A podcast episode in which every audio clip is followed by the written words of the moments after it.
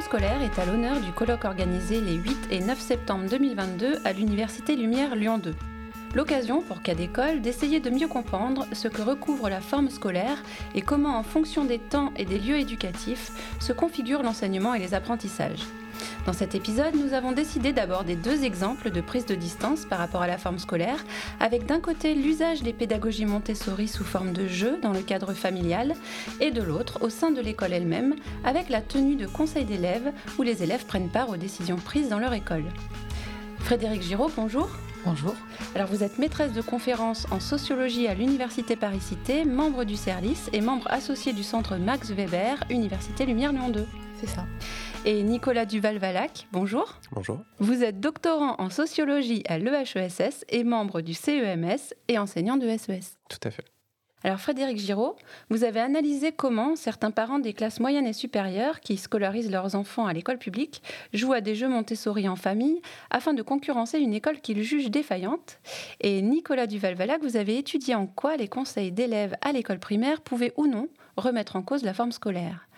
Alors vos travaux peuvent sembler pour le moins éloignés, mais ils ont tout de même en commun d'interroger des tentatives d'échapper au cadre défini par l'école habituellement via des pédagogies alternatives. Alors pour commencer, Frédéric Giraud, pouvez-vous nous expliquer en quoi les activités mises en place par les pédagogies Montessori diffèrent-elles des activités scolaires plus traditionnelles? Alors, d'après les familles que j'ai euh, interrogées, selon leur représentation de l'école publique et de la forme scolaire qui s'y déploie, euh, les jeux Montessori permettent de faire un pas de côté par rapport aux manières de transmettre des savoirs, par rapport au type de savoir transmis euh, aussi. par exemple, avec ce qu'ils appellent une bienveillance éducative, une attention posée aux évolutions propres de l'enfant, avec l'idée, par exemple, que les pédagogies Montessori sont plus centrées sur l'individu sur l'épanouissement de l'enfant en question, avec une attention du coup portée à son développement propre, que ce qui ne serait pas permis euh, pour les familles dans la classe, puisqu'il y a plusieurs enfants et que l'enseignant n'est pas euh, habilité, disposé ou euh, ne peut pas prêter attention au développement et aux besoins de chaque enfant. Et quelles sont les motivations qui conduisent les familles que vous avez suivies à faire appel à ce type de pédagogie? Alors là, les, les familles dont je parle ici, ce sont des familles de classe moyenne et supérieure dont les parents ont eux-mêmes fait des études et qui ont des aspirations scolaires pour leurs enfants. Donc ils croient fortement euh, dans l'école et dans sa capacité à permettre l'épanouissement de leur enfant. Donc c'est pas parce qu'ils ne croient pas à l'école qu'ils vont chercher des pédagogies pour euh, en sortir, c'est en fait pour mieux y revenir, euh, c'est en fait pour mieux former leur enfant de leur point de vue. Donc les, les parents que j'ai enquêtés considèrent que les jeux Montessori, lorsqu'ils les déploient en famille, vont leur permettre de faire prendre de l'avance donc ça va être aller plus vite que le programme ou aller plus loin que le programme. Alors notamment pour des parents dont les enfants sont scolarisés en maternelle, s'ils sentent que leur enfant est euh, attiré par les mathématiques ou la représentation qu'ils se font de ce que sont les mathématiques en maternelle, ils vont les inciter à compter ou après à apprendre les lettres, à apprendre la lecture. Donc l'idée c'est de euh, faire prendre de l'avance, dépasser un peu ce qu'ils estiment être la forme scolaire pour ensuite faire reconnaître par les enseignants, par l'institution scolaire l'avance prise sur le curriculum. Ça, c'est pour une frange de parents plutôt dotés en capital économique euh, qu'en capital culturel, qui utilisent les jeux Montessori dans une logique euh, que je vais dire instrumentale, mais scolaro-centrée. Euh, ils sont pris dans des logiques d'ascension sociale. Et de l'autre côté, j'ai aussi des parents qui sont plus dotés en capital culturel, qui sont plus réflexifs par rapport aux jeux Montessori et qui vont les utiliser véritablement pour faire autrement. Donc c'est des parents qui, eux, sont plus tentés par la scolarisation de leurs enfants, non pas dans l'école publique, mais vraiment dans des écoles alternatives, qui ont parfois échoué notamment à faire scolariser leurs enfants en école Montessori, Steiner ou Freinet, ou qui n'ont pas les moyens, ou qui se disent que euh, pour un enfant maternel, c'est peut-être un peu excessif de payer 450 euros par mois, c'est les frais de scolarité qui m'ont été rapportés, mais qui du coup sont engagés aussi dans une prise de recul réflexif par rapport à un certain nombre de valeurs économiques et qui considèrent que les jeux Montessori vont pouvoir leur permettre de faire autrement et apprendre autre chose. Par exemple, j'ai des parents qui n'hésitent pas à prendre des RTT et aller le vendredi déscolariser leurs enfants pour aller en forêt et leur faire compter des pommes de pin, euh, regarder des feuilles, dessiner euh, dans un herbier en famille. Autant de compétences ou de savoir qu'ils estiment éloignés de la forme scolaire, mais qui en fait leur permettent aussi de se rattacher à des savoirs euh, transmis différemment à l'école. Donc là, c'est faire autrement pour critiquer l'école Mais alors justement, il n'y a pas un paradoxe dans les motivations des parents à utiliser ce type de pédagogie qui répondent plus précisément aux besoins spécifiques des élèves, aux besoins individuels, qui travaillent sur leur développement, sur le long cours, euh, plus épanouissantes finalement pour eux, et d'autres motivations qui visent à les rendre plus compétitifs et répondre à cette logique de compétition et de sélection scolaire alors effectivement, euh, les formats et les modalités d'appropriation des jeux montés en souris en famille sont euh, tramés par des logiques scolaires, alors même que les parents revendiquent de faire euh, différemment de l'école.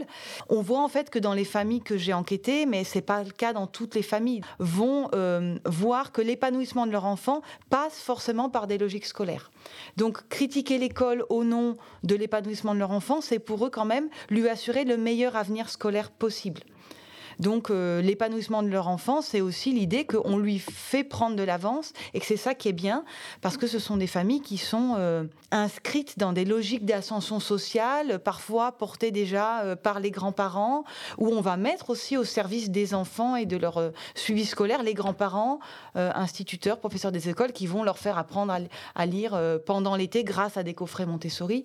Mais du coup, le, le bien-être individuel est rattaché à des logiques d'ascension sociale ou de rattrapage social où l'école joue un rôle parce que ces familles croient fondamentalement dans l'intérêt de l'école pour euh, l'épanouissement de leur enfant. Nicolas Duval-Valac, euh, est-ce que de votre côté, vous pouvez nous décrire euh, le déroulement et les objectifs des conseils des élèves? Les conseils d'élèves, pour faire simple, c'est des sortes de petites assemblées générales à l'échelle d'une classe. Donc c'est à l'échelle d'une classe et pas d'une école, durant lequel les élèves et leur enseignant ou leur enseignante se réunissent en général en cercle pour discuter des problèmes qu'ils ont dans leur classe, des conflits qu'ils ont éventuellement entre eux, et également pour faire des propositions sur la vie de la classe, sur leurs enseignements, sur l'organisation de leurs apprentissages euh, et de leur vie de classe. C'est un dispositif qui, euh, à la base, provient également des pédagogies nouvelles, mais alors plutôt des pédagogies Freinet que des pédagogies Montessori, donc qui sont nées dans une optique euh, d'une pédagogie nouvelle très militante, qui est celle de Freinet, euh, qui est très socialiste, très anticapitaliste, etc., mais qui aujourd'hui, en fait, euh, même si ça reste un dispositif qui est assez peu répandu dans les écoles françaises, c'est largement diffusé en dehors de, des écoles proprement Freinet. Et moi, dans les écoles que j'étudie, il y en a beaucoup qui ne se définissent pas du tout comme des classes de pédagogie alternative ou différentes, mais qui simplement mettent en place ce dispositif pour des raisons X ou Y. Et alors en quoi euh, ces conseils d'élèves prennent-ils leur distance vis-à-vis de la forme scolaire euh, traditionnelle? Alors la forme scolaire traditionnelle, elle se définit avant tout par un effort méthodique de socialisation et de soumission à des règles impersonnelles. Et donc dans sa forme euh, traditionnelle, en tout cas jusqu'au début du XXe siècle, ce qui prévaut, c'est un rapport assez vertical à la règle, à la fois à la règle en termes de savoir euh, euh, disciplinaire, mais également à la règle en termes moral ou en termes de la règle de vie de classe. Quoi. Là où les conseils d'élèves apportent un changement, c'est que, en tout cas théoriquement, il s'agit de faire en sorte que les enfants eux-mêmes puissent débattre, discuter, éventuellement changer les règles euh, qui prévalent dans leur classe.